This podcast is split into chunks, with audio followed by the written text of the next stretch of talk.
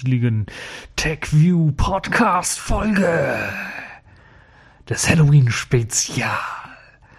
Diesmal begeben wir uns auf die dunkle Seite der Macht mit Microsoft und einem Linux Paketmanager in Windows, Apple, die nichts dazulernen, Apps, die nun in Zukunft Ärzte spielen sollen und Microsoft Variable, was sie dabei unterstützen soll. Dann haben wir wieder eine Sony has been hacked this week und die Kategorien der Woche, die Pfeife der Woche, diesmal der neue Digitalkommissar in der EU und das Spiel der Woche Amnesia. Und die Distro der Woche React OS, ein untoter Windows-Klon. Fangen wir direkt an mit der dunklen Seite der Macht, denn Microsoft will jetzt auch Linux-Nutzer zu Windows migrieren und das haben sie gemacht, indem sie gesagt haben, wir packen einen Paketmanager hinein, der genauso funktioniert, der genauso aussieht, der fast genauso bedienbar ist wie ein Linux-Paketmanager. Microsoft hat quasi gesagt, Give yourself to the dark side. Und das neue Paketmanager-Programm von Microsoft hat den Namen OneGet und es soll in Zukunft Software wie VLC oder Chrome per Kommandozeile ganz einfach installieren und aktualisieren können. Und ja, es funktioniert ganz ähnlich wie Yum, Zipper, apt oder wie sie alle heißen, die man normalerweise unter Linux immer verwendet. Und Microsoft will zunächst einmal nur die Open Source oder Freeware damit anbieten, aber das soll in Zukunft noch weiter ausgebaut werden können. Es läuft alles natürlich unter der brandneuen Microsoft PowerShell, die ja so ein wenig die Linux- oder Unix-Shells ablösen soll. Und das ist natürlich auch ein Plan von Microsoft hier per Hintertür quasi Linux- und Unix-Administratoren zu der dunklen Seite zu bekehren. Und OneGet lässt sich für Windows 8 ganz einfach mit der PowerShell und dem Windows Management Framework 5 Preview installieren und dann auch nutzen. Ja, die, die Sache, die dann das Ganze noch ein wenig suspekter macht, ist, dass Microsoft tatsächlich Quellcode auf GitHub für diesen Paketmanager bereitstellt.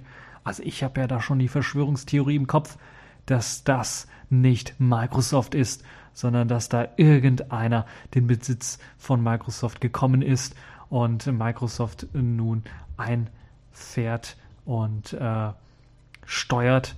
Und ja, das könnte natürlich dann doch noch sehr interessant werden, was sich mit dieser Software dann in Zukunft alles machen lässt.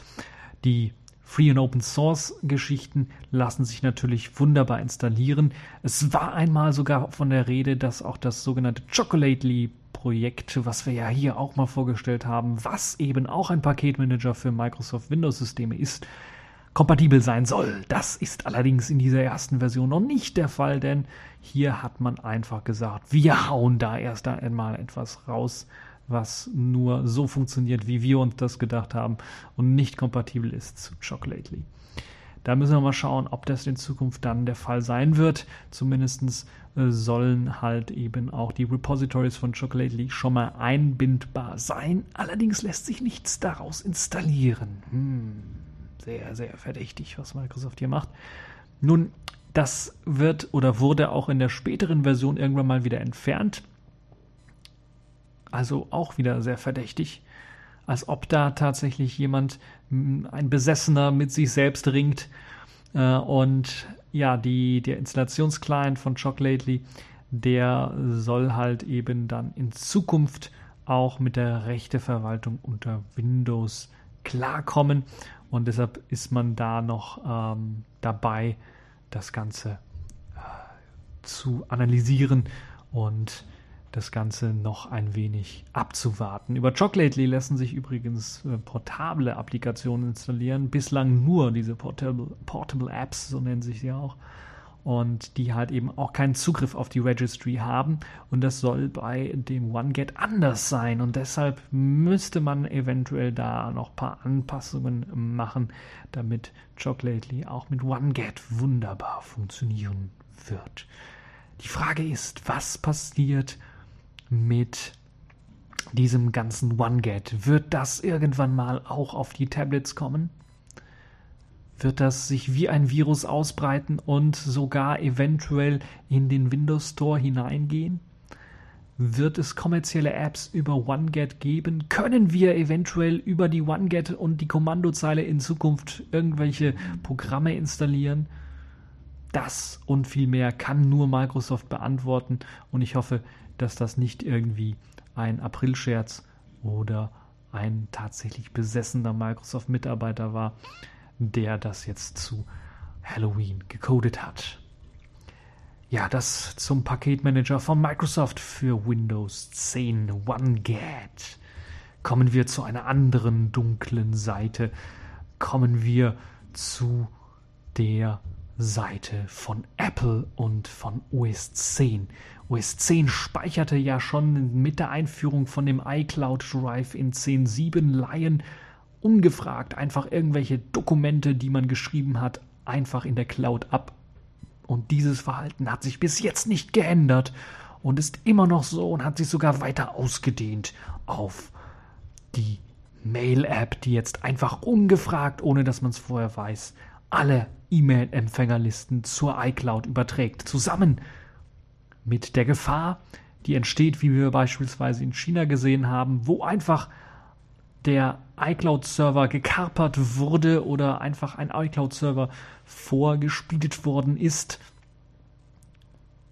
und dann die Daten der Nutzer ausspioniert worden sind, ist es natürlich auch hier möglich, dass man ganz im Zuge des PRISM-Programms aus China oder auch natürlich der NSA Daten ganz einfach ausspionieren kann, weil eben der Nutzer nicht weiß, standardmäßig, weil es kein Hinweisfenster dazu gibt und keiner sich die Eulers durchliest, wenn er das System installiert und keiner sich das System wahrscheinlich installieren wird, weil es schon vorausgeliefert auf Macs kommt und man es nachträglich irgendwie nicht installieren kann, außer man möchte eine Neuinstallation machen. Und dazu fehlen meistens die Installationsmedien.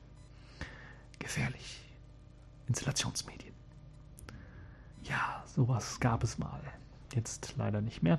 Jetzt muss man sich alles aus dem Store besorgen und da hat ja Apple auch dafür gesorgt, dass das nicht so einfach ist, dass man sich ein OS 10 neu installieren kann. Die Programme, die in der iCloud speichern, sind natürlich auch so clever, dass sie sagen, okay, selbst wenn der Nutzer das, was er gerade geschrieben hat, nicht auf seine Festplatte geschrieben hat, speichern wir es schon mal zwischen in der iCloud, weil es, wir wollen ja intelligent sein.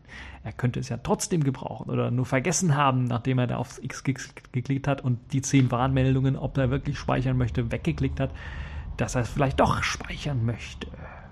Wir machen genau das, was der User nicht will und speichern es dann trotzdem in unserer iCloud, so dass der Nutzer dann auch ordentlich ausspioniert werden kann. Kein früherer Hinweis kein frühzeitiger Hinweis darauf. Das alles ist Heimtücke aus meiner Sicht.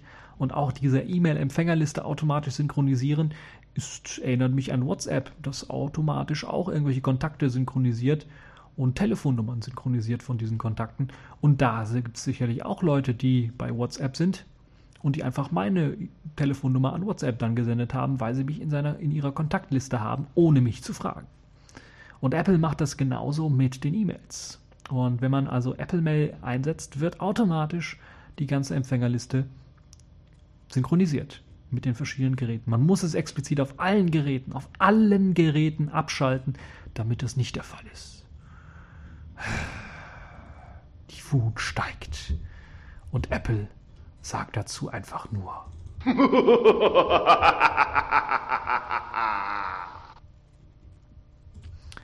Genauso könnte man auch das folgende Thema einleiten. Der Sun-Mitbegründer Vinod Koschla Er ist quasi auch ein Veteran, was Risikokapitalgeber angeht. Also für irgendwelche blödsinnigen Ideen hat er immer mal Geld ausgegeben. Zehn sind auf die Nase gefallen von elf und eins ist vielleicht erfolgreich gewesen. Jedenfalls dieser Mitbegründer und äh, CEO, damaliger CEO von Sun Microsystems, hat jetzt tatsächlich gesagt, dass, wie er sich die Zukunft vorstellt, und wohin die Reise geht mit der Technologie.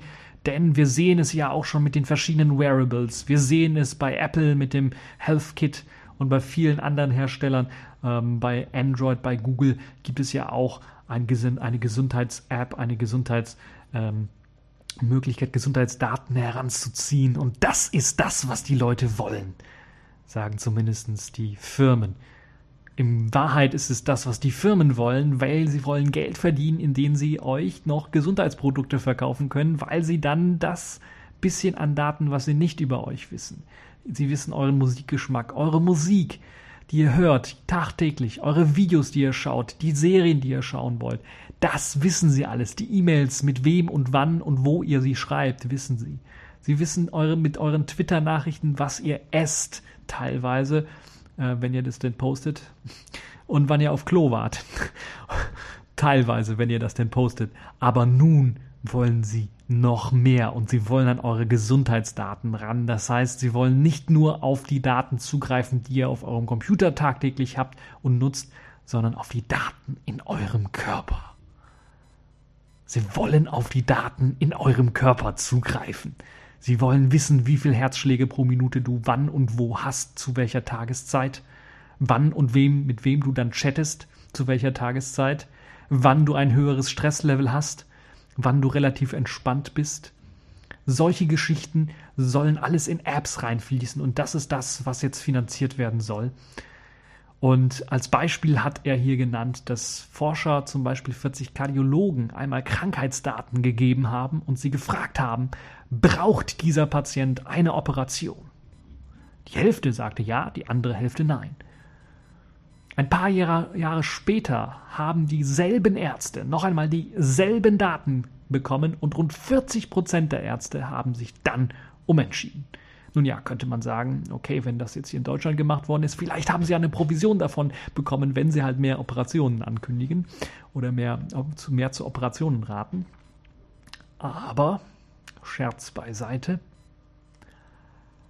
das ist einer der Hauptgründe, weshalb dieser Mann behauptet, in Zukunft sollten wir solche Fragen lieber Computern überlassen unseren kleinen Smartphones am besten, die natürlich dann auch die ganze Software und den ganzen Kram dort drauf programmiert haben, von ja, Firmen, die eventuell von der Pharmaindustrie dann noch bezahlt werden, solche Apps zu schreiben, die dann im Hintergrund ausspionieren für die Krankenversicherungen, wie ihr euch benimmt, was ihr esst, ob ihr gerade gut drauf seid oder wann es vielleicht günstig wäre, doch die Krankenversicherung für diesenjenigen dann zu kündigen so dass er zu jemand anderem gehen muss, weil sein Krankheitsbild halt so schlecht ist oder sich eine Krankheit abzeichnet. Die Firmen, die von der Pharmaindustrie vielleicht dafür bezahlt werden, dann extra falsche Daten anzuzeigen oder falsche Empfehlungen zu geben, kaufe doch dieses Medikament, diese Pille oder das. Also das kann ja wohl nicht sein Ernst sein, oder?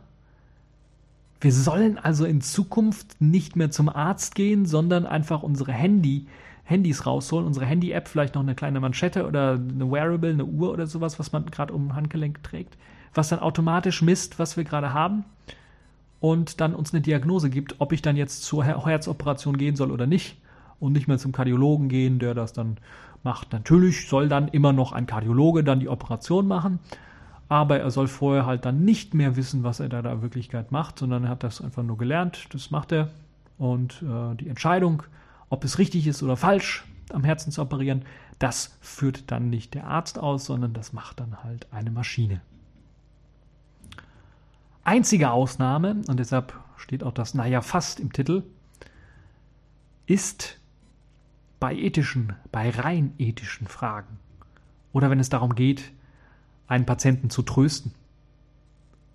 Da sind viele Menschen viel, viel besser. Das können Roboter nicht so gut werden unsere Ärzte dann runterdegradiert zu, ja, Tröstern? Zu halben Psychologen, die einfach nur Leute irgendwie bespaßen sollen? Also ich kann mir das nicht vorstellen und ich könnte mir durchaus vorstellen, dass die Ärzte da auf die Barrikaden gehen, weil ich würde mein Leben nicht einer Maschine oder meine Diagnose nicht einer Maschine überlassen, sondern tatsächlich dann doch lieber dem Arzt, der dann vielleicht die Daten, die eine Maschine dann rausliest, interpretieren kann und mit Hilfe von Erfahrung, und das ist das, was eine Maschine nicht hat, dann auch sagen kann, aha, okay, da können wir noch was warten. Oder das ist zwar erhöht, rein eine Maschine würde jetzt sagen, da müsste man operieren, aber die menschliche Erfahrung sagt, nee, da können wir noch abwarten, das geht auch ohne. Und das ist das, was bei dieser Idee natürlich fehlt und komplett fehl am Platz ist. Und äh, ja, fast schon darauf einstimmend hat auch eine Firma, da kommen wir wieder zur dunklen Seite der Macht und Give yourself to the dark side. Microsoft. Die haben diesen Schrei gehört und ein Variable vorgestellt, das noch mehr kann als nur den Puls zu messen. Es hat nicht nur die Möglichkeit, mithilfe von Umgebungslicht und einem UV-Sensor und einem Thermometer die Temperatur des Patienten zu messen, wo er sich gerade aufhält, ob er zu lang in der Sonne gelegen hat, sondern auch den Hautwiderstand zu messen und damit den Stresslevel eines Patienten. Und natürlich gibt es auch ein Mikrofon, weil wenn, dann möchten wir ihn auch richtig abhören, denjenigen, und nicht nur wissen, was er gerade im Körper fühlt, wie es ihm geht, sondern auch was er sagt. Natürlich hilft natürlich ein Lagesensor und ein GPS-Sensor auch dabei, um festzustellen, schläft er gerade, macht er gerade was anderes im Bett oder läuft er gerade um den Block oder läuft er gerade von der Polizei weg oder sowas. Alles in einem kleinen 320 mal 106 Pixeln großen 1,5 Zoll Farbdisplay sichtbar. In einer kleinen Uhr mit einem sehr seltsamen Display, mit tausenden von Sensoren, mit einem Windows Phone 8.1 System, was drauflaufen soll, was kompatibel sein soll natürlich, damit wir die Daten auch von überall abgreifen können, nicht nur mit Windows-Produkten, sondern auch mit iOS und Android-Produkten was natürlich auch den Sprachassistenten Cortana hat, weil man möchte natürlich die Spracherkennung besser machen, so dass wenn jemand spricht, das möglichst sehr genau erkannt wird, was er gerade gesagt hat und dann kein Mensch mehr dahinter sitzen muss, der das Ganze dann in eine Logdatei eintippt, sondern es möglichst automatisch passiert so dass die NSA sich nicht mehr darum kümmern muss, so viele Leute damit zu beauftragen, dann solche Voice Logs auszuwerten, sondern das möglichst automatisiert machen kann und somit wieder ein bisschen Arbeitsplätze einsparen kann, so dass sie mehr Geld haben, so dass sie dann auch mehr große Rechenzentren bauen können, um diese ganze totale Überwachung dann überhaupt möglich zu machen. Die Akkulaufzeit von diesem Gerät soll sage und schreibe 48 Stunden betragen. Natürlich viel, viel größer, viel, viel besser als andere Wearables, die bereits vorgestellt worden sind, die aber nur ein Bruchteil von diesen menschlichen Gesundheitsdaten erfassen können, wie diese Uhr. Natürlich wird das möglich durch einen richtig großen 100 mAh Lithium-Polymer-Akku, der innerhalb von 1,5 Stunden aufgeladen werden soll. Das muss natürlich gut sein, das muss natürlich schnell gehen, denn das ganze Gerät soll so möglichst viele Daten erfassen können, wie nur möglich und diese dann natürlich automatisch zur Cloud hochladen, ob du willst oder nicht. In Microsoft Idee soll das Microsoft Band in den USA zum Beispiel in begrenzter Stückzahl bereits erhältlich sein, natürlich vorzüglich an prominente Politiker, Firmeninhaber reiche Leute verteilt werden, um deren Gesundheitsdaten ordentlich auschecken zu können. Und da sollte der Preis natürlich auch relativ attraktiv sein. 200 US-Dollar, ich denke, das ist eine gute und klare Idee. Natürlich soll dieser Fitness-Tracker auch nach Deutschland kommen, weil wir gehören natürlich zu einer zu einem Land, das äh, ordentlich abgehört werden muss. Und da ist natürlich Microsoft immer an vorderster Stelle, was das angeht. Neben Google mit ihrem Google Fit, neben Apple mit ihrem iOS Health Kit will man natürlich auch bei Microsoft nichts nachstehen, was die Datensammelwut angeht. Und vor allen Dingen Gesundheitsdaten, da steckt der ganz große Kessel mit Gold. Da kann man richtig Geld verdienen und das hat auch Microsoft erkannt und springt natürlich auf diesen fahrenden Zug auf. Ja, wir müssen uns gedulden. Wir müssen ein bisschen warten, wenn ihr wirklich eure Daten übertragen wollt. Oder ihr kauft euch die Dinger, um falsche Daten zu übertragen. Das wäre natürlich auch sehr interessant. Dann müsst ihr Microsoft vertrauen. Microsoft hat natürlich eine ja, NSA-freundliche Serverfarm bereitgestellt. Health Vault nennt sich das. Klingt nach einem Sarkophag aus meiner Sicht.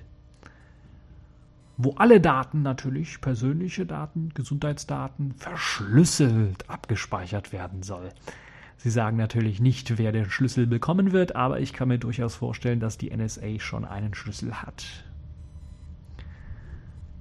Passend dazu hat sich auch jemand wieder einen Schlüssel besorgt. Und zwar per SQL Injection. Und ja, SQL Injection haben wir so lange Jahre gar nicht mehr von gehört. Das ist quasi schon fast ein, ein Toter. Aber Sony hat mal wieder bewiesen mit ihrer unsäglichen Sicherheitskompetenz, die einfach unübertroffen ist, dass sowas im Jahre 2014 immer noch möglich ist. Es gibt nämlich wieder erneut eine Sicherheitslücke in der Sony PlayStation Networks Datenbank, die erlaubt bereits schon vor zwei Wochen die Möglichkeit, Daten abzugreifen. Und natürlich ist, wir reden von Sony. Wie könnte es anders sein? Sony hat es bis heute nicht gefixt. Das heißt, die Lücke wurde entdeckt von Aria Akawan, der IT-Sicherheitsexperte, hat Sony nach eigenen Angaben sofort darüber informiert, das war vor zwei Wochen, und über diese Existenz dieser Lücke, dieser SQL-Injection informiert. Und eigentlich weiß Sony bereits schon vor Jahren mit ja, Erfahrungen, die sie da gesammelt haben, das muss in die Hose gehen. Wir müssen das so schnell wie möglich patchen und fixen. Aber Sony hat die Lücke einfach offen gelassen. Das ist wie ein Arzt, der einen operiert und dann einfach nicht mehr zunäht. Und das hat Sony in dem Fall auch gemacht. Das Schlimme an dem Ganzen ist, wir sind der Patient und wir wissen gar nicht, dass wir nicht zugenäht worden sind, sondern es quellt so und fließt alles aus uns raus. Und ja, die Hacker haben dann sehr leichtes, leichtes Spiel, dadurch, dass es diese SQL-Injection immer noch gibt. Und das Sony Network war bereits äh, schon mehrmals down, das wissen wir auch. Das ist auch eines der Möglichkeiten, die ähm, Sony sich dann vorenthält. Und wir wissen natürlich auch, dass all unsere geliebten Spiele, wenn sie dann einmal keine Verbindung mehr haben zu Sonys Network, teilweise gar nicht mehr so gut funktionieren, wie sie eigentlich funktionieren sollen. Gerade auf der PlayStation. Ist das vielleicht gewollt? Ist das vielleicht eine SQL-Injection, die Sony da ja irgendwie mit finanzierten Geldern absichtlich reingebaut hat? All die Fragen müssen wir, glaube ich, Sony stellen und ich bin mir fast sicher, in der nächsten Woche oder in der übernächsten Woche wird sich eventuell jemand darum kümmern. Und den ersten Schritt, den sie unternehmen werden, ist erst einmal für eine Woche das Sony PlayStation Network auszuschalten. Accepted. Connecting. Complete. System activated. All systems operational.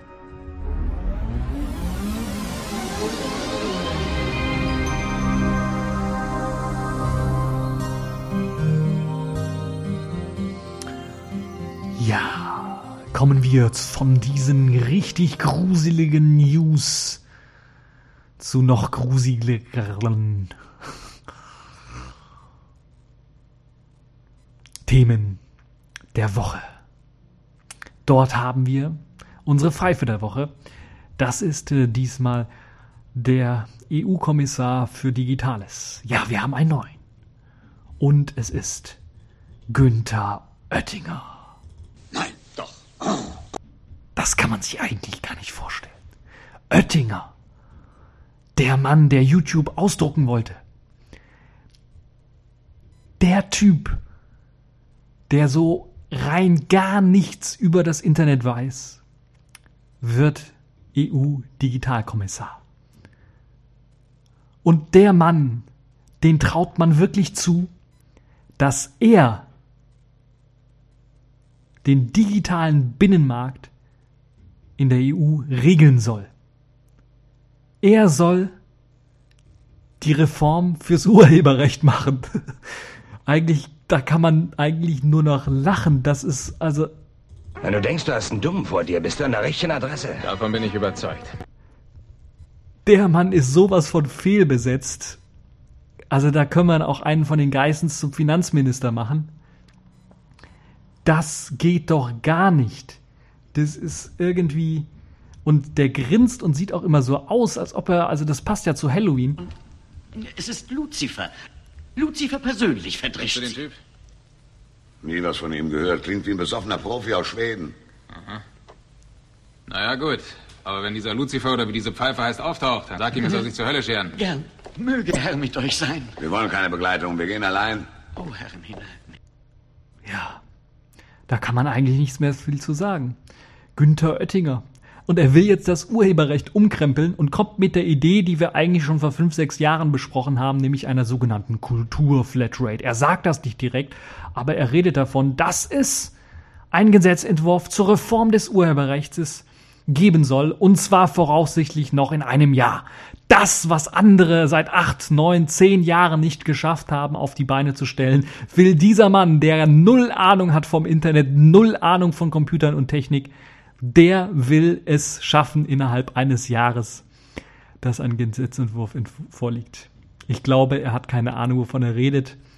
Das möchte ich ihm dazu gut halten. Das klappt nie und nimmer. Es geht darum, und das ist das Tolle, ich weiß gar nicht, ob er das selber geschrieben hat oder ob ihm das geflüstert wurde, eine Balance zu finden zwischen den Interessen der Nutzer, der Urheber bzw. Eigentümer von Werken. Ich befürchte, dass in diesem Teil der letzte Teil überbetont sein wird und das Wort der Nutzer irgendwann mal rausgestrichen wird, weil das ist genau das, was aktuell mit dem Urheberrecht so passiert, wenn wir uns überlegen, dass noch 70, 90, 100 oder sogar noch mehr Jahre in der Diskussion sind, was jetzt zum Beispiel das Urheberrecht und Abgaben darauf angeht von jemandem, der dann einfach schon seit 70, 90 oder 100 Jahren tot ist und dann seine man würde dann im optimistischsten Fall annehmen, seine Verwandte, seine Verwandten, seine Nachkommen, seine Nachfahren dann das Geld bekommen, aber in Wirklichkeit sieht es so aus, dass eigentlich nur diese ganzen verschiedenen Industrien, die sich darum gebildet hat, die sogenannte Content Mafia dann einfach Geld abheisen, ab, ähm, sammeln möchte. Und äh, das ist natürlich so äh, nicht im Sinne des Urhebers und natürlich auch nicht im Sinne des Urheberrechtes, das natürlich nicht nur dem Urheber dienen soll, sondern auch dem Nutzer und Verwerter gehören dazu überhaupt nicht. Im Mittelpunkt von Oettingers Bemühungen steht ein einheitlich europäischer Urheberrechtsbegriff. Also er will zunächst einmal, und das finde ich sehr, sehr lustig, er hat das hier irgendwie so vermittelt, er möchte ähm, äh, nach, äh, er möchte hier, er, zunächst wolle Oettinger eine Definition für das geistige Eigentum im Internet finden. Ja, es gibt schon einige Vorschläge. Google schreibt man mit Doppel-O und nicht mit U und LE am Ende, nicht EL. Obwohl ich schon mal gesehen habe, dass einige Leute es auch mit EL schreiben und Google anscheinend die Domain auch gekauft hat und man dann auch auf die äh, Google-Seite kommt, wenn man denn Google benutzen möchte, weil das ist natürlich wieder so eine andere Sache, denn er hat natürlich auch eine Steuer, eine Abgabe für Google vorgeschlagen, die Google bezahlen muss für Urheberrecht. Da ich gedacht, das heißt, das ist geil.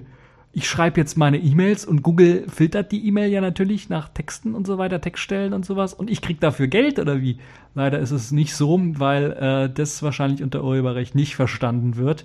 Aber das wäre natürlich eine geile Idee. Aber natürlich will Günther, Günther Oettinger, schwieriger Name, diese Üs und Ös, er will auf jeden Fall das, was er hier in Deutschland gelernt hat von sinnlosen ähm, digitalen Gesetzen, in die EU tragen. Das heißt, das Leistungsschutzrecht, was wir hier in Deutschland haben, dass ja ein Anti-Google-Gesetz ist, wo lustigerweise, vielleicht haben die einen oder anderen das gar nicht mitbekommen, jetzt sogar Verlage irgendwie genötigt gefühlt haben, die Verlängerung, dass sie dann trotzdem weiter bei Google gelistet werden, als, was ja als Ausnahmeregelung irgendwie galt, dann doch noch weiterlaufen zu lassen, weil sie dann doch Angst haben, dass sie nicht mehr geklickt werden, wenn sie nicht mehr auf Google News zu finden sind.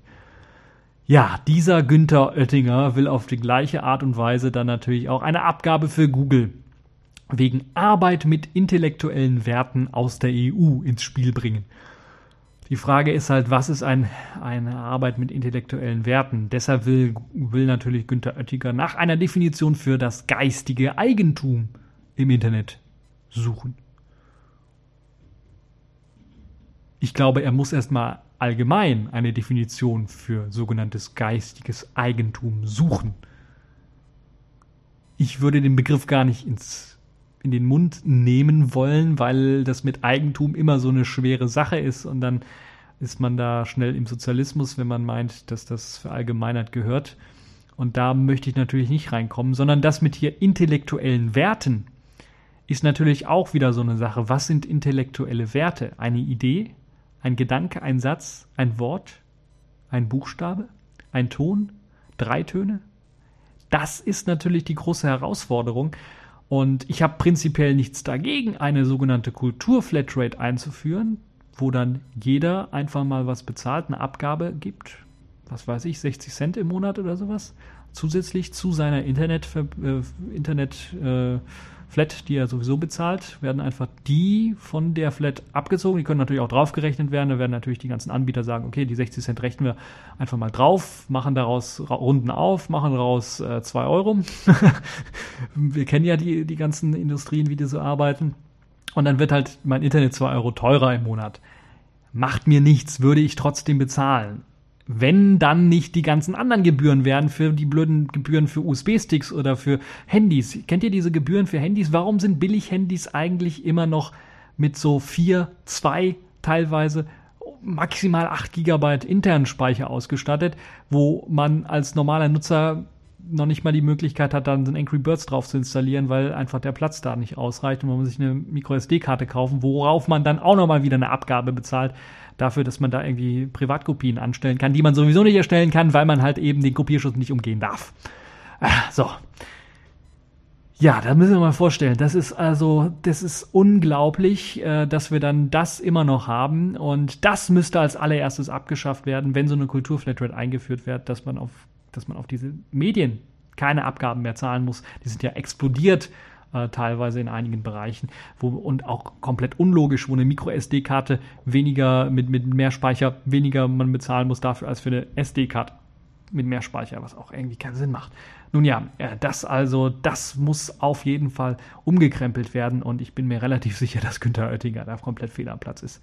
Also er wird das nicht schaffen, das irgendwie zu machen und er ist auch viel zu eng mit der Wirtschaft verbandelt und die Gefahr besteht so sehr darin, dass wir dann solche Sachen haben wie ähm, dass halt eben auch Internetanbieter ähm, Filter anlegen müssen für urheberrecht geschützte Sachen, dass sie die Nutzer durchsuchen müssen, dass die Internetrouter, die immer mehr rauswandern aus unseren Zimmern in Straße links, rechts, äh, zwei Häuser weiter oder sowas, dort reinwandern und dort dann halt eben gefiltert wird, wo wir dann kein Recht mehr, keine Möglichkeit haben, mehr ein paar Sachen umzustellen. Solche Geschichten, die allesamt darauf ausgelegt sind und von der Industrie gesteuert werden, um halt eben Urheberrecht und äh, solche Sachen zu schützen.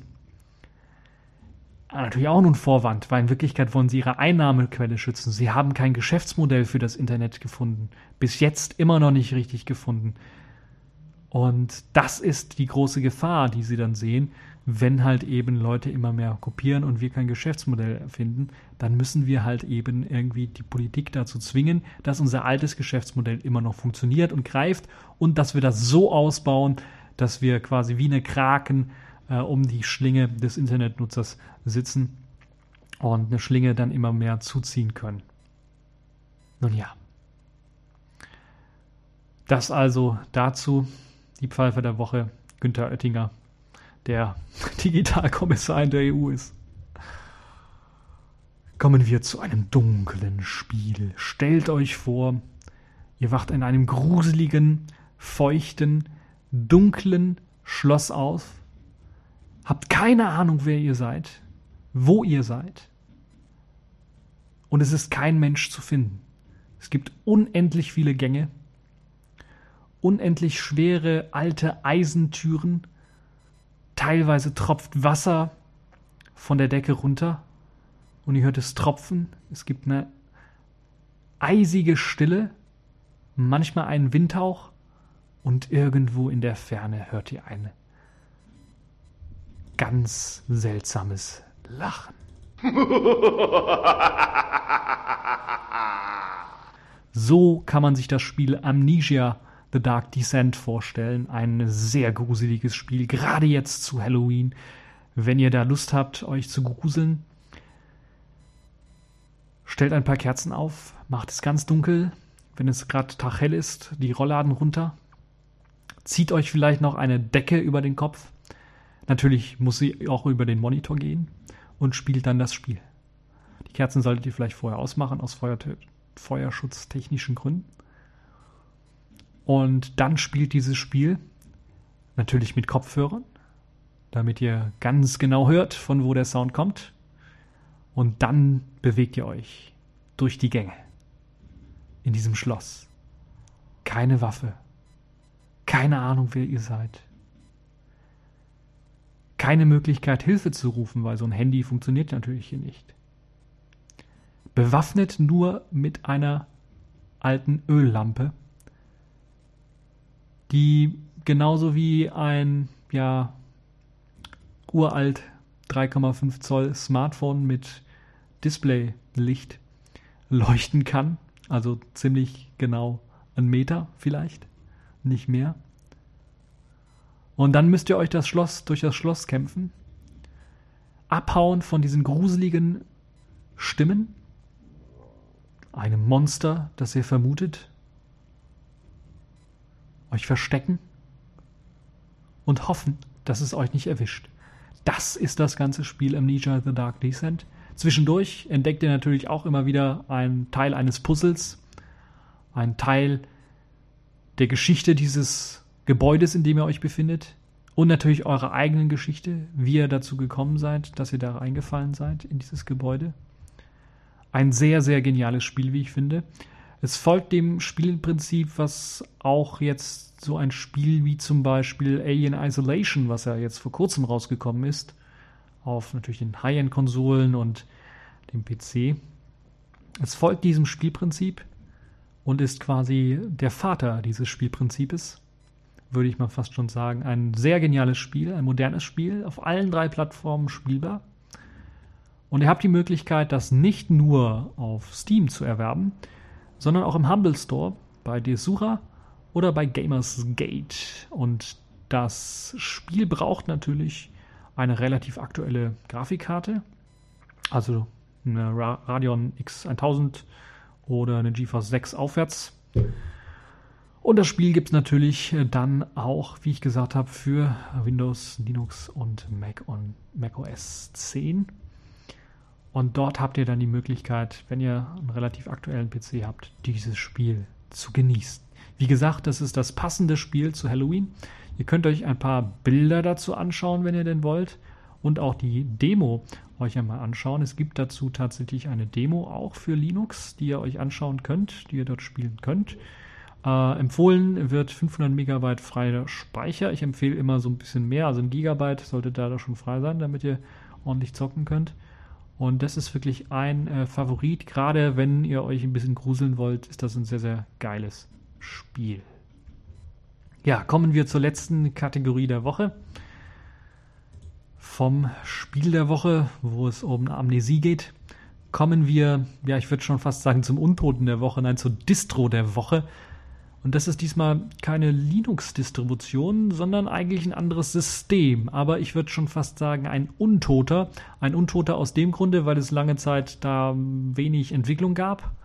Und weil es eigentlich ein Windows XP, Windows 2003, also so ein Server 2003 Nachbau sein möchte.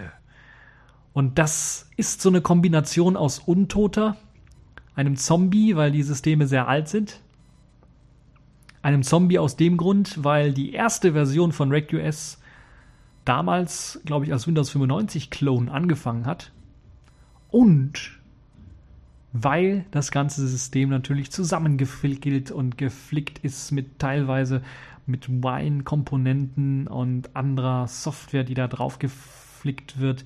Ein riesen Flickenteppich, den man natürlich aus Linux normalerweise kennt, aber hier wirkt es halt irgendwie so, äh, Flickenteppich auf Zombie, wirkt irgendwie so wie Dr. Frankenstein. Auf jeden Fall könnt ihr die neueste Version ReactOS 0316, ein Alpha-Release, herunterladen und euch das Ganze mal anschauen. Das sieht sehr nach Windows aus, würde ich mal sagen. Nach einer klassischen Windows-Oberfläche mit Startmenü, mit Explorer und mit den Windows-typischen Programmen, die man einfach installieren kann. Was noch nicht so gut funktioniert, sind Treiber. Da gibt es also Probleme und hier Treiber zu installieren. Die Windows-Treiber sollen kompatibel werden mit ReactOS. Das ist allerdings bisher noch nicht der Fall. Das, was das System gut kann, sind die Programme und Spiele laufen zu lassen, die besonders alt sind. DOSBox Emulator ist natürlich mit dabei, so dass ihr die Möglichkeit habt, Monkey Island oder sowas zu spielen aber natürlich auch die ganzen Programme, die vielleicht auf Windows 98, Windows 2000 zugeschnitten sind, laufen wunderbar auch auf ReactOS teilweise. Und natürlich auch all die Programme, die man mit Wine kompatibel gemacht hat oder die mit Wine gut laufen, funktionieren, äh, funktionieren natürlich auch auf ReactOS sehr gut und erstaunlich schnell. Das muss man durchaus sagen. Das, was noch so ein bisschen fehlt, was man in den aktuellen Builds allerdings schon erahnen kann, ist der Explorer, also der Dateimanager, der komplett neu umgeschrieben worden ist und der jetzt auch noch als Shell komplett neu umgeschrieben wird gerade. Das könnte also sehr, sehr interessant sein für die Leute, die tatsächlich so etwas mal haben wollen. Vielleicht auf einem alten, uralten PC, wo so, so sonst nur Musik gehört wird und teilweise im Internet ein bisschen was rumgesurft wird und man äh, ja irgendwie mal was anderes ausprobieren möchte. Wer möchte nicht einen Zombie auf seinem Rechner haben? Man könnte das Ganze auch Zombie OS nennen als also eine gute Idee vielleicht für nächstes Halloween eine Spezialedition Zombie OS im Halloween-Style. Erinnert mich an die ganzen alten Red Hat Linux Halloween Edition CDs, die man äh, kaufen konnte im Store. Ja, ähm, das also React OS. Es gibt natürlich ein ausführliches Wiki zu React OS, eine Fehlerbehebung, ein Bug-Tracker, wo ihr das Ganze auch ausprobieren könnt. Ähm, wenn ihr Hilfe braucht, könnt ihr natürlich auch im IRC Chat nachfragen. Es gibt eine Dokumentation ähm, zu ReactOS äh, in Englisch gehalten, natürlich äh, wie der meiste Kram. Es gibt ein Forum, wo ihr euch informieren könnt, wo ihr generell mal diskutieren könnt, in mehreren Sprachen auch. Also da ist Deutsch auch mit dabei. So habt ihr die Möglichkeit, euch auszutauschen über ReactOS. Ein sehr interessantes Projekt, wie ich finde. Ähm, die Frage ist halt nur, wird es jemals fertig? Nun ja, das war es dann auch schon für diese Halloween-Spezialausgabe des TechView Podcasts. Ich hoffe, es war nicht gruselig genug. Ihr habt nicht weggeschaltet und wünsche euch noch ein schönes Halloween und bis zur nächsten Folge.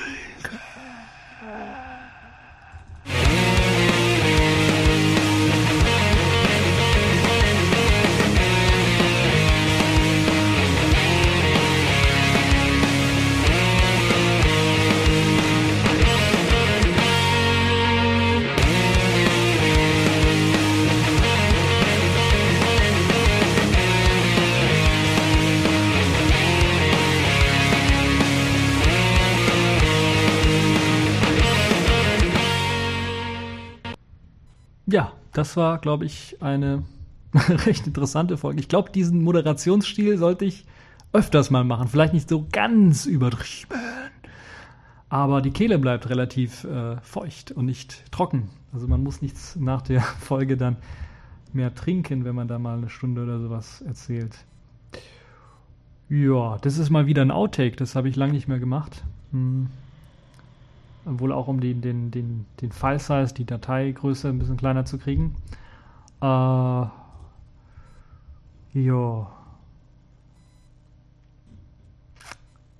Irgendwie habe ich es nicht geschafft, diesen Sound mit unterzubringen, weil das hätte wunderbar geklappt zu Günther Oettinger. Was hat er? Zieht er Nebenluft? Hat er offene Socken? Nein, er hat kürzlich was für die Birne gekriegt. Das ist ihm nicht bekommen. Von wem denn? Ist mit einer Wildsau zusammengestoßen. Hm, hat er so richtig was am Scheitel eingefangen, ja? Ja, das hätte eigentlich gut gepasst zu Günther Oettinger.